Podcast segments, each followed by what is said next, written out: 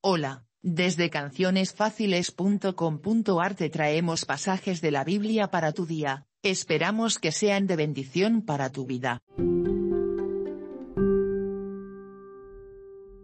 Por el Dr. Daniel L. Bustamante, Evangelista Internacional.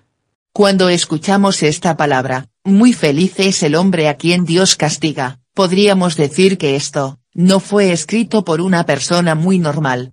¿Cómo puede uno ser feliz? Cuando le están castigando. Cuando un niño es castigado por sus padres, porque ha hecho algo malo, ellos no lo castigan porque no lo quieren, sino que según la Biblia, el padre que ama a su hijo lo castiga. Pero los padres saben que el castigo, facilitará el aprendizaje de la lección. Hay personas que solo aprenden en la universidad de los golpes de la vida. Otras personas se golpearán toda la vida y nunca aprenderán. Todo castigo duele, cuando es injusto duele más, pero cuando el trasfondo es corrección y enseñanza de parte de Dios, nos crea la dimensión de lo correcto y verdadero. Nos da sentido de justicia y nos enseña que hay una ley superior a la de la carne, y a la de los hombres. La ley del hombre se mueve por intereses mezquinos, ambiciones de poder, influencias, o conveniencias. La palabra de Dios es ley que no varía de acuerdo a los hombres. Es ley de Dios. Es para todos. Muchas veces le echamos en cara a Dios un castigo, y decimos, Dios lo castigó, cuando en realidad, los problemas que pasamos es propio de nuestro actuar con imprudencia.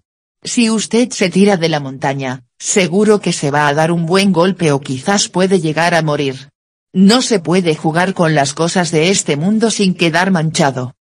Pero Dios en su infinito amor y gracia, cuando vamos a Él y confesamos nuestros pecados, Él nos perdona y cura las heridas, para que estemos otra vez sirviéndole con el corazón.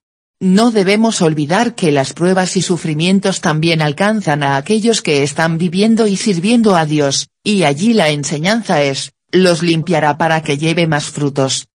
En el Salmo 139 2.23 Examíname, oh Dios, y conoce mi corazón, Pruébame y conoce mis pensamientos. Presentemos nuestras vidas en examen, dispuestos a oír de Dios su voz y corrección.